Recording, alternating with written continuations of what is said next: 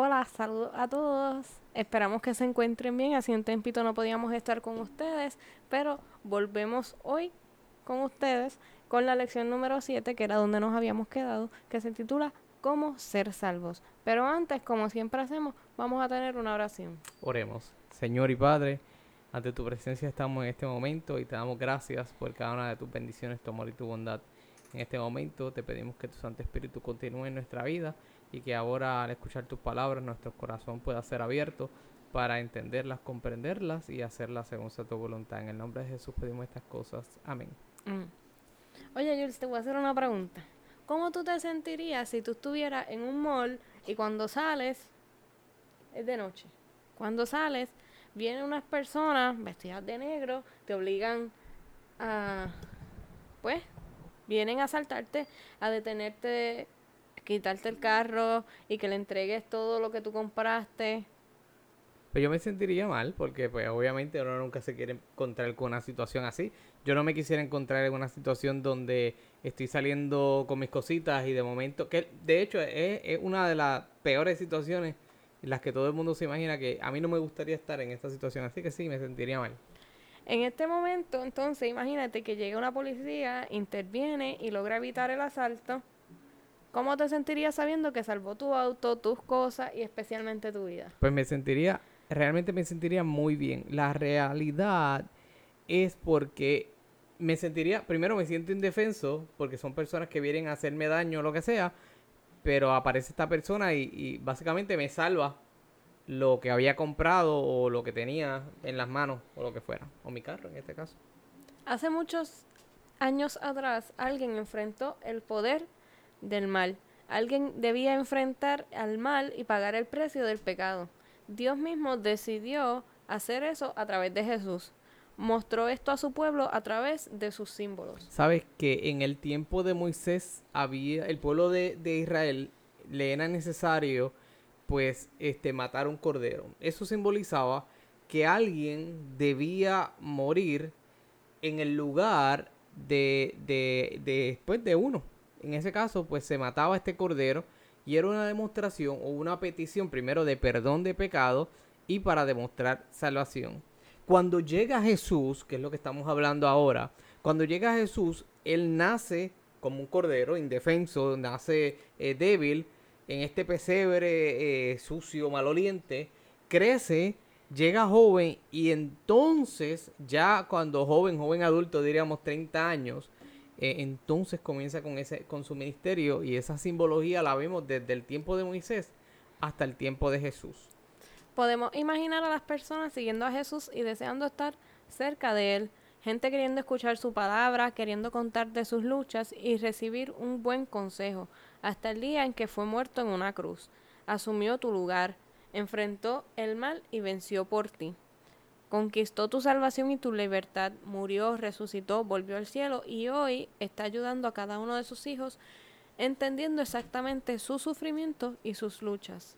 Por lo que lo que le sucedió a Jesús en la cruz sucedió para libertarte a ti, libertarme a mí, o para lo que podemos entender eh, en este momento llegar a un punto de salvación. O sea, la Biblia no, no va a abundar en ese tema, pero ahora mismo, viéndolo desde este punto de vista, entendemos que, que, Jesús vino a esta tierra para darnos salvación.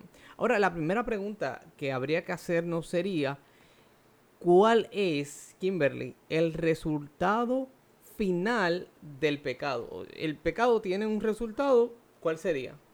Eso lo podemos encontrar en Romanos 5.12. Pero antes de leer, queremos invitarlos a ustedes que si tienen una Biblia en sus casas o en su teléfono, puedan entonces buscarlo y dice así, Romanos 5.12. Por tanto, como el pecado entró en el mundo por un hombre y por el pecado la muerte, así la muerte pasó a todos los hombres por cuanto todos pecaron.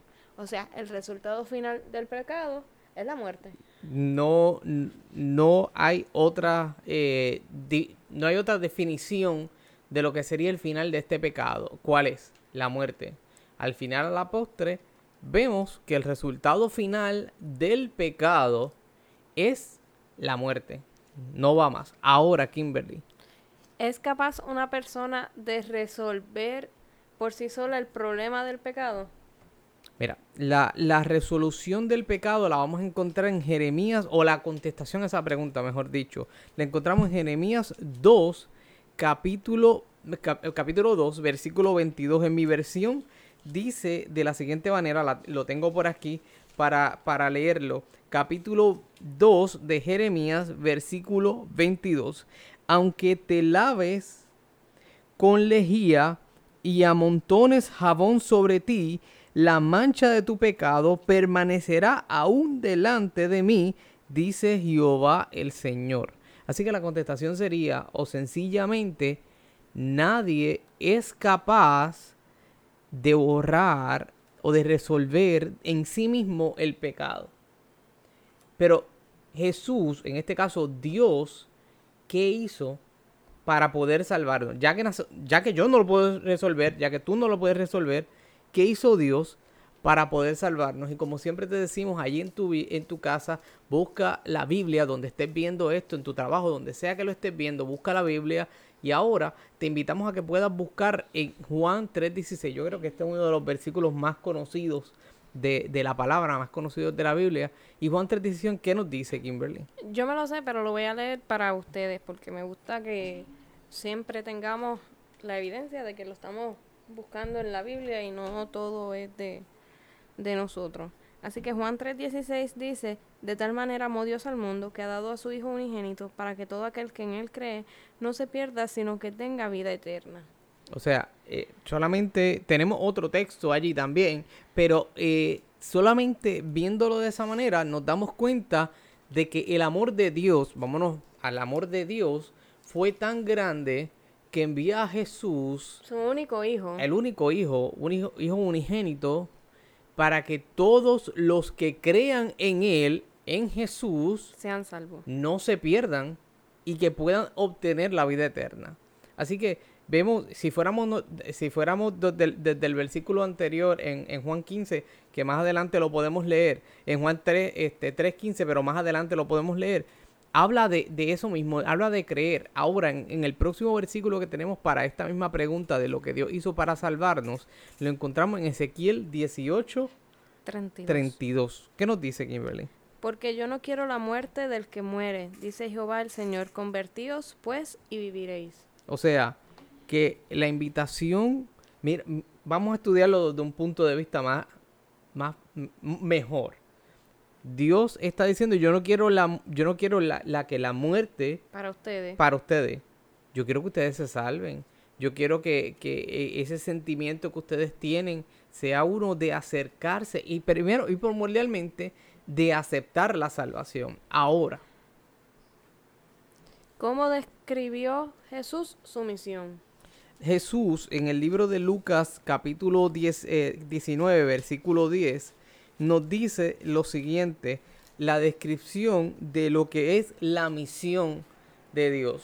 Allí en tu, en tu casa mi versión dice de la siguiente manera, versículo 10 del capítulo 19 de Lucas, porque el Hijo del Hombre vino a buscar y a salvar lo que lo que se había perdido. Lo que se había perdido.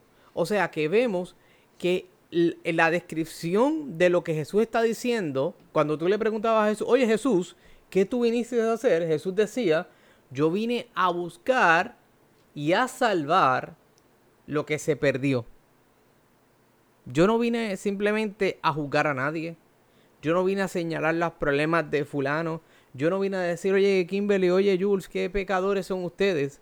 Yo vine a buscar y a salvar lo que se perdió. Yo vine a hacer ese trabajo. El trabajo que mucha gente decía que podía hacer pero realmente no, no podía. Ahora, Kimberly, hay una pregunta que siempre se ha, eh, se ha utilizado o se ha hecho, muchas personas se han hecho con relación a Jesús. Jesús, Kimberly, cometió algún pecado. Una pregunta fuerte, una pregunta eh, que no es sencilla contestarla, porque eh, si Jesús comete pecado, entonces se volvería uno como nosotros pero es más, no voy a decirlo yo. Quiero que lo podamos buscar eh, en conjunto con Kimberly en Hebreos Hebreos 4, 15. Hebreos 4, 15. Kimberly, ¿qué nos dice esta versión? ¿Qué nos dice Hebreos 4, 15 con relación a si Jesús cometió algún pecado? No tenemos un sumo sacerdote que no pueda compadecerse de nuestras debilidades, sino uno que fue tentado en todo según nuestra semejanza, semejanza, perdón, pero sin pecado. O sea, Jesús nació y fue como uno de nosotros aquí en la tierra. Y dice aquí que fue tentado en todo. Obviamente, si fue tentado en todo, no tenemos quizás todas las evidencias de que fue tentado en todo, porque si no, yo creo que no cabrían en, este, en, un libro. Pero nos muestra algunas de ellas y, y según lo que aquí dice, fue tentado en todo y él era igual, básicamente, nosotros, él era igual a nosotros, era un humano y nunca pegó. O sea, vemos a Jesús, que hay algo que, hay que explicar aquí, como ya bien Kimberly comentó. Y nació también de personas pecadoras. O sea, algo que pasaba mucho en la Biblia, que lo podemos encontrar en el libro de Juan 9, solamente por utilizar eh, ese concepto, en el libro de Juan 9 se encuentra un hombre que es ciego y los discípulos le preguntan a Jesús, oye, ¿quién pecó? ¿Los papás o pecó él? Porque se entiende de que todos somos pecadores, por lo tanto, si el papá es pecador, el hijo también va, viene, viene por herencia ese pecado. Y vemos entonces que Jesús nace como de, una pareja pecadora, de, una, de unos pecadores, bueno, perdóneme, corrijo eso, discúlpame, nace de una pecadora, que es María. Exacto, porque... Porque el, Espíritu Santo eh, eh, da, da, a María ese privilegio de tener a Jesús, así que nace de una pecadora, eh, obviamente nace esta mujer, nace de esta mujer que tenía sus problemas, sus situaciones, y Jesús va eh, pasando por, por su vida con las mismas tentaciones que posiblemente tú tienes, o y tú dices, no, yo no, eh, Jesús no pudo haber pasado por esta tentación que yo tengo de X cosas, por no mencionar nada. Pero vemos, y lo leímos ya, que nosotros tenemos un sumo sacerdote, que eventualmente en los estudios que tengamos más adelante vamos a entender el por qué se le, se le denomina de esa manera como sumo sacerdote, nos dice que nosotros tenemos un sumo sacerdote que fue tentado en todas las cosas. Y yo no creo que la palabra de Dios, siendo inspirada por Dios, nos vaya a decir, pues, fue inspirado, fue eh, tentado en algunas cositas. No, fue tentado en todas las cosas, pero cuando llegó al, a la conclusión del pecado, o sea, a, a, aceptar el pecado, dijo, no, yo no lo voy a aceptar. Yo no voy a aceptar ese pecado. Ahí es que vemos que Jesús, aunque nace de una mujer pecadora, no es pecador. Y no tan solo, como ya comentó Kimberly, ni pecó, ni al final pecó. Ahora, eh, para solamente abundar, antes de pasar a la, a la próxima pregunta, Jesús no peca, pero se convierte en pecado. O sea, Jesús no pecó, pero al anular, eh, eh, anular tanto los que estaban ahí, los que habían muerto y los que morirán, para hacerlo más sencillo, para poder tener salvación, y ponerte de libertad, como ya lo hablamos en el principio con Moisés, había que sacrificar a un cordero, básicamente transmitiendo ese pecado. Jesús dice, oh, no hay problema, yo me ofrezco. me ofrezco a llevarme el pecado y a morir por ese pecado. Para que tú, para que tú seas libre. Tengamos la salvación. Más sencillo que, eso yo creo que, que no se puede. Jesús dice, dámelo a mí, que yo muero por ti. Y tú ya no tienes que morir por eso por ese pecado Jesús se sacrifica. Por lo tanto, por eso es que se convierte en pecado. Ahora, como Jesús, que ya lo, acabamos de decir, pero queremos llevarlo por medio de la Biblia, cómo Jesús paga o pagó nuestra deuda. Lo encontramos en Isaías 53 del 3 al 6. Isaías 53, 3 al 6 dice, despreciado y desechado entre los hombres, varón de dolores, experimentado en sufrimiento, y como que escondimos de él el rostro, fue menospreciado y no lo estimamos. Ciertamente llevó él nuestras enfermedades y sufrió nuestros dolores, pero nosotros lo tuvimos por azotado, como herido y afligido por Dios. Mas él fue herido por nuestras rebeliones, molido por nuestros pecados, por darnos la paz, cayó sobre él el castigo, y por sus llagas fuimos nosotros curados. Todos nosotros nos descarriamos como ovejas, cada cual se apartó por su camino, mas Jehová cargó en él el pecado de todos nosotros. Lo que ya explicamos. Ya lo, ya lo explicamos, pero hay algo muy, muy bonito en ese, en ese texto que lo encontramos en el versículo 5, 4, 5 y 6, es el hecho de que Jesús muere por nuestros pecados, pero por su sufrimiento, por su llaga, el problema del pecado, la enfermedad del pecado, se sana por el sufrimiento de Jesús. Y aunque a veces nosotros nos descarrilamos un poco, como quiera, Jesús decidió este morir por nosotros para que nosotros seamos salvos. Eso es así. Yo, yo quiero hacer un paréntesis. Quiero decirte a ti que estás viendo esto ¿Sabes qué? Jesús murió por ti. Y murió con placer de verte a ti en el cielo. Me explico. Cuando Jesús murió, dijo, yo voy a morir por ti porque yo deseo que tú estés conmigo nuevamente en el cielo. Ah, que tengo muchos problemas. No, que yo tengo muchas tentaciones. No, que yo tengo muchos errores. No, que yo soy una persona mala. Tranquilo, tranquila. Jesús deseó morir por ti. Su deseo era morir por ti, para que tú tuvieras oportunidad de salvación. Ahora, ya lo leímos antes, pero permíteme recordártelo. Eh, el, el hecho de Jesús morir, Dios manda a su Hijo unigénito para que todo aquel quien el que crea. Así que tú puedes decir, yo soy malo, yo soy mala, yo tengo muchos errores. Este es el momento que Jesús te dice, yo morí por ti. ¿Deseas creer y aceptar ese sacrificio? Deseas aceptar lo que yo hice por ti, porque ese es mi deseo. Mi deseo era morir para que tú pudieras vivir y seguir hacia adelante. Pero ahora, antes de, perdón que te interrumpa. No te, preocupes. Este, ahora, ya con que vimos que Jesús pagó nuestra deuda y todo eso, ¿qué ganamos nosotros? ¿O qué pasamos a tener nosotros con la muerte Cristo. Bueno, en el libro de Primera, primera de Juan, capítulo 1, versículo 9, ahí, ahí en tu Biblia, Primera de Juan, capítulo 1, versículo 9, dice lo siguiente. Si confesamos nuestros pecados, Él es fiel y justo para perdonar nuestros pecados y limpiarnos de toda maldad. Así que con la muerte de Jesús, ganamos la oportunidad de acercarnos a Dios y decirle, Dios, pequé, me equivoqué, cometí este error, necesito perdón, quisiera ser perdonado. Y no tan solo se queda allí, sino que si nosotros, básicamente es como si yo me equivoco y le digo, oye, Kimberly, me equivoqué en esto, tú me perdonas. Obviamente, Kimberly es otra humana como yo. Kimberly puede decirme, sí, yo te perdono. Pero imagínate que yo cometa el error y nunca se lo digo a Kimberly y yo espero que Kimberly me perdone a mí. Yo espero que Kimberly se eh, me diga, no, estás disculpado, pero es que Kimberly no lo sabe. A diferencia de Dios que conoce todas las cosas y, le, y Él desea que nosotros podamos confesar y decir, me equivoqué. Y Dios dice, yo lo sabía, yo lo sabía, yo, yo, yo sabía que habías pecado. Qué bueno que viniste y que reconoces tu pecado. ¿Quieres ser perdonado? Claro que sí, aquí está el perdón.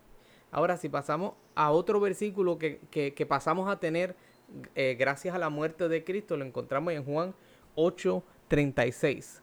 Juan 8:36. Además de recibir el perdón, en Juan 8:36 nos dice que, así que si el Hijo os liberta, seréis verdaderamente libres. O sea, además de perdón, también recibimos libertad. Así que ya vemos que con la muerte de Jesús, con la muerte de Cristo Jesús, vemos que no tan solo hay que perdón de pecados, sino también hay libertad de pecados. O sea, no es tan solo recibir el perdón, sino también ser libre de ese perdón. Hay gente que, que tiene... Eh, eh, sí, gracias. Libre de ese pecado. Hay gente que, que lucha mucho tiempo y que está luchando mucho tiempo con muchas situaciones y dicen, yo no creo que Dios me pueda perdonar en esta situación. No, no es tan solo que Dios te pueda perdonar. No, no creas que solamente Dios te quiere perdonar, sino también Dios te quiere librar de ese pecado. No es tan solo de, dejarte, yo siempre lo he visto de esta manera, tú no llegas a Jesús sucio y Dios dice, pues está bien, entra por esa puerta y quédate allí sucio. No es, tú llegas a Jesús sucio, Dios te limpia, Jesús te limpia y te dice, ven, ven conmigo, vamos a sentarnos aquí, pero te deja limpio, no te deja sucio, no te deja en tu misma situación, te deja limpio, pero cabe resaltar que, que es cuando vamos a Jesús. Hay una historia muy bonita que le encontramos que es la del hijo pródigo, pero en, otra, en otro momento se la cuento. En ah. Efesios 2, 13 y 16, ¿qué más nos dice que podemos tener con la muerte de Cristo? Nos dice, pero ahora en Cristo Jesús, vosotros que en otro tiempo estabais lejos, habiendo sido hechos cercanos por la sangre de Cristo, ese es el versículo 13, y el versículo 16 nos dice, y mediante la cruz reconciliar con Dios ambos en un solo cuerpo, matando en ella las enemistades. Así que antes, nos dice el 13, nosotros estábamos lejos de Dios. Estábamos apartados de Dios. El pecado es algo que el pecado nos aleja de Dios. Y nos aleja por muchas razones. Nos aleja porque nos acercamos a un Dios tan limpio, tan santo, tan bueno con nosotros y nosotros somos tan malos que nos da vergüenza y entonces no queremos acercarnos a Dios. Pero cuando nos acercamos y recibimos perdón, libertad, gracias a la muerte de Jesús, recibimos también cercanía, básicamente un approach, nos podemos acercar con confianza a Dios porque eso, eso fue parte de lo que Jesús hizo, fue unificar a un mundo pecador y darle la oportunidad de salir de ese, de ese lodo, de ese problema y llegar hasta donde Dios. Ok. Además de eso, volvemos otra vez a Juan 3.16, que ahí nos menciona... Me gustaría que lo leyeras desde el 15, ya que leímos el 16, lee el 15 y el 16. Aunque ya lo leímos, pero también nos menciona qué podemos pasar a tener con la muerte de Cristo. Vamos a leer desde el 15 para que todo aquel que en él cree no se pierda, sino que tenga vida eterna. De tal manera amó Dios al mundo que ha dado su Hijo unigénito para que todo aquel que en él cree no se pierda, sino que tenga vida eterna. ¿Vistes cómo en el versículo anterior te da para que todo aquel que en él cree no se pierda, más tenga vida eterna? 3.16, porque de tal manera amó Dios al mundo que ha dado su Hijo unigénito para que todo aquel que en él cree no se pierda, más tenga vida eterna. O sea, la repetición aquí es bien importante. Aquel que cree, Kimberly, no se pierda y tenga la oportunidad de vida eterna. E, es algo que te invito a que puedas meditar en eso. Ahora, entre las cosas que tenemos eh, gracias a esa muerte de Jesús, pasamos a tener eh, y la encontramos en Mateo 25, 34. Mateo 30, 25, versículo 34. Lo tengo por aquí. Me gustaría leerlo para ustedes. Mateo 25, versículo 34. Entonces el rey dirá a los que están a la derecha, venid benditos de mi Padre, heredad el reino preparado para vosotros desde la fundación del mundo.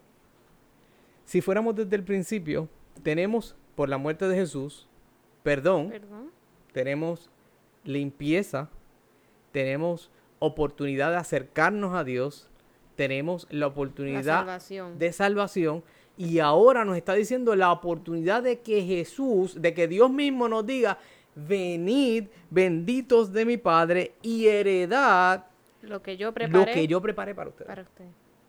Así que si lo fuéramos viendo desde ese escalafón, desde esa, esa escalera de cosas, vemos que cuando Jesús murió nos dio el paquete completo. No simplemente dio, ahora, de ahora en adelante, tú te vas a hacer daño para entonces agradar al Padre. De ahora en adelante, tú tienes que X cantidad de veces al año hacer esto para entonces tener oportunidad de salvación. No. Hay libertad de, hay libertad de pecado, hay perdón de pecado, hay oportunidad de acercarnos, hay oportunidad de heredar lo que reino de, lo, el reino de Dios y, y, sobre todas las cosas hay oportunidad de salvación. Así que, ¿qué cosa sucedió o qué sucede para, garantizar esa salvación? ¿Qué sucedió para que todo eso que estamos viendo eh, sea, sea, garantizado.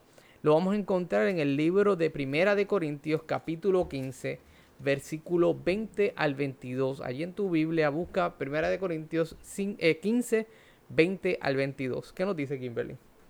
Dice, pero ahora Cristo ha resucitado de los muertos, primicias de los que murieron es hecho. Pues por cuanto la muerte entró por un hombre, también por un hombre la resurrección de los muertos. Así como en Adán todos mueren, también en Cristo todos serán vivificados. Así que, ¿qué sucedió para garantizar nuestra salvación? Pues vemos que la muerte de Jesús dio oportunidad a que la entrada del pecado se fuera. Así como entró el pecado a la tierra, también, o sea, gracias a un hombre entró el pecado a la tierra. Se, atribuye a Adán porque era quien estaba eh, eh, a cargo del Edén y a cargo de, todo lo que sucedía allí. Gracias a por ese error, pecado, eh, descuido. Que las personas cometieron al principio. Correcto. Gracias a ese pecado se perdió la, la vida eterna, se perdió la salvación. No había oportunidad ya. O sea, gracias a que el pecado entró por esa, por un hombre por un hombre también, en este caso Cristo Jesús, Jesucristo, también hubo oportunidad de salvación. O sea, nos perdimos por un hombre. Gracias. No, nos perdíamos por un hombre. Nos estábamos perdiendo gracias al, al malobrar de este hombre. Pero por un hombre que nació, se dio a sí mismo para que nosotros tuviésemos salvación y, vivir, y pues pudiésemos vivir para siempre, pues eso fue lo que sucedió para que nosotros pudiésemos tener entonces la salvación. Eso es así. Ahora, Kimberly. ¿Cuál es la parte humana en la conquista de la salvación? En Apocalipsis 22, 17 encontramos la contestación a cuál es esa parte humana que conquista la salvación, porque ya Jesús lo dio todo, pero lo que nos toca a nosotros como humanos sería lo siguiente, capítulo 22 del libro de Apocalipsis, versículo 17 dice, el espíritu y la esposa dicen, ven, el que oya, el que oiga, disculpe, el que oye, disculpe, ven, dice, ven, el que tiene sed, venga, el que quiera, tome gratuitamente del agua de vida. Y me gustaría volver a leerlo para que lo podamos entender correctamente. El espíritu y la esposa, que es la iglesia, dicen, ven, el que oye, diga, ven, el que tiene sed, venga, el que quiera, tome gratuitamente del agua de la vida esta parte humana dice, tú tienes sed, ven. El que quiera, venga. El que tenga el deseo, venga. Esto es gratis. Correcto. Esto es algo que tú deseas, ven. Nadie te está diciendo, eh, vete, nadie te está diciendo, no vengas, nadie te está diciendo, esto es exclusivo. A veces pensamos que Dios es un Dios exclusivo solamente de X religión, de eh, X denominación. Jesús aquí lo que te está, te está invitando a que tú vengas. Tú eres el que vas a tomar la decisión si vienes o no. Pero esto es algo gratis. Y de seguro, como ya te dijimos anteriormente, si tú lo aceptas, vas a tener la salvación. Y si tú crees. Sí, eh, eh, en, pocas palabras, la, la bola está en tu cancha. Ya Jesús dio el 99%. ¿Deseas tú dar el 1%? Porque sabes qué, y, es algo que tenemos que decirlo de esta manera, eh, y, lo, hemos decidido y a veces suena hasta como un cliché, como que algo ya en una muletilla, pero Jesús es un caballero. Jesús es un caballero que no te obliga a tú hacer algo que no deseas. Eh, en ningún momento vemos a un Jesús en la Biblia que le dice a la gente, no, tú tienes que hacer esto. En una, en una porción bíblica vemos que hay un ciego y cuando Jesús se, se acerca a este ciego le pregunta, ¿qué tú deseas? Tú deseas que yo te devuelva la vista, tú quieres, que yo devuelva, quieres que yo te la devuelva, quieres ser sano. Y él le dice, mira, sí, yo quiero. Jesús no fue y le dijo, que tú vas a recibir la vista, toma la vista, no. Él le dijo, tú deseas eso. ¿Por qué? Porque Jesús no quiere sentirse que te está imponiendo algo.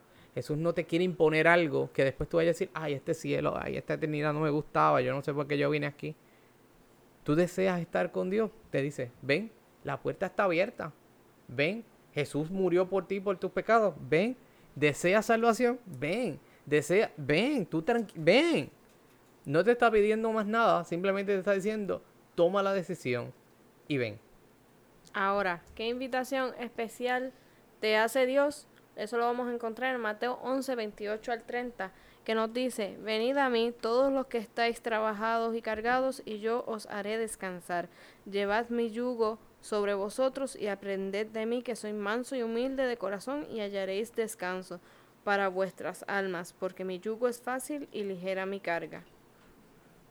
Jesús en este momento le dice a, a, las personas, y te dice a ti, me dice a mí también, después de tantos años, nos dice, venid a mí, todos los que están cargados y, y, cansados y cargados. Ven, ven, ah, es que yo tengo tantas cosas en mi vida, tengo tantos planes, tengo tantas situaciones, el tiempo no me da para todo. Ven a mí, los que estén cansados y cargados que la tranquilidad y la paz que estás buscando, el descanso que estás buscando, yo te lo puedo dar. Y él te lo puedo dar, ¿por qué? Porque al principio de esto estábamos diciendo que si una sola persona pudiese llevar a cabo, una persona, un humano, pudiese llevar este, la carga del pecado o resolver un problema por sí sola.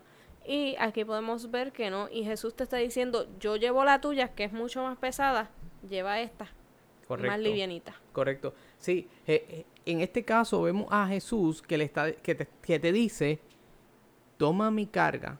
Eh, eh, ya yo caminé y te estoy dando lo, toma lo mío que es más sencillo y tu preocupación y tu problema, dámelo a mí.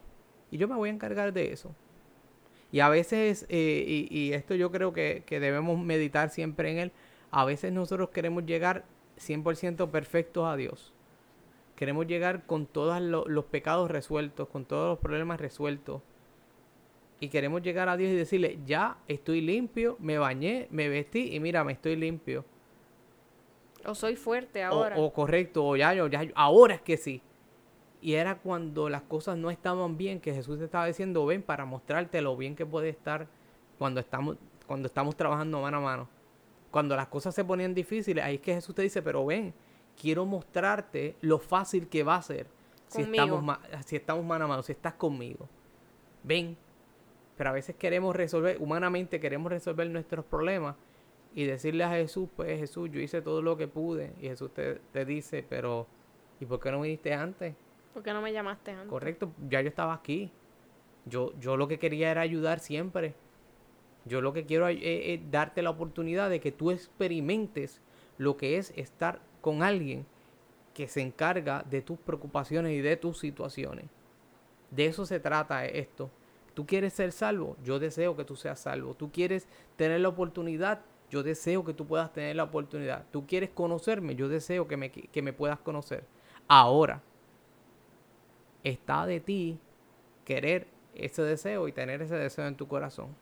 Ahora, después de tú conocer la oferta de la salvación y la oferta se refiere a lo que Dios te ofrece, lo, lo, que ofrece la salvación a través de Cristo, ¿qué espera Jesús? Eso lo podemos encontrar en Hechos 16, 30 y 31. Vamos a buscarlo por aquí. Muy bien. Hechos 16, 30 y 31. Y dice así, los sacó y les dijo, señores, ¿qué debo hacer para ser salvo? Ellos dijeron, cree en el Señor Jesucristo y serás salvo tú y tu casa. O sea, que el primer punto que Él espera de ti, ya que si aceptaste la oferta de la salvación, es que creas en Él. El, el primer punto, como lo hemos repetido, es creer en Él. ¿Y sabes por qué es necesario creer en Él? Porque no es tan solo creer que Él lo puede hacer, o creer que no, ya Jesús murió por mí, es creer que Dios lo puede hacer y lo hizo y lo seguirá haciendo. De eso se trata esto. También encontramos en Hechos 4, ahí mismo en el mismo libro, en el, en el libro, en el capítulo 4, versículo 12, nos dice de la siguiente manera, en ningún otro hay salvación, porque no hay otro nombre bajo el cielo dado a los hombres en el que podamos ser salvos. Y ahí es que entra el, el 1% que te hablé ahorita. Ahí es que entra el 1% y es aceptar que en este mundo no hay otro nombre que se le haya dado a alguien en el que tú y yo podamos obtener la salvación. No hay nadie que te pueda decir, yo te vendo la salvación, cómprala de mí. O yo, o, aquí está, tienes que hacer esto. En ninguna otra persona. Así que esto es lo que espera él por ahora, creer. Y después de que le creas, lo aceptes entonces como tu salvador. Eso es así. Y en Apocalipsis 3:20, que este es el último punto, es, yo estoy a la puerta y llamo, si alguno oye mi voz y abre la puerta, entraré a él y cenaré con él y él conmigo. El próximo paso es, después que tú creas, aceptes a Jesús, abras la puerta de tu corazón y le dejes que él entre ahí. Hay un, hay un cantante muy famoso que dice que él está convencido, pero no convertido.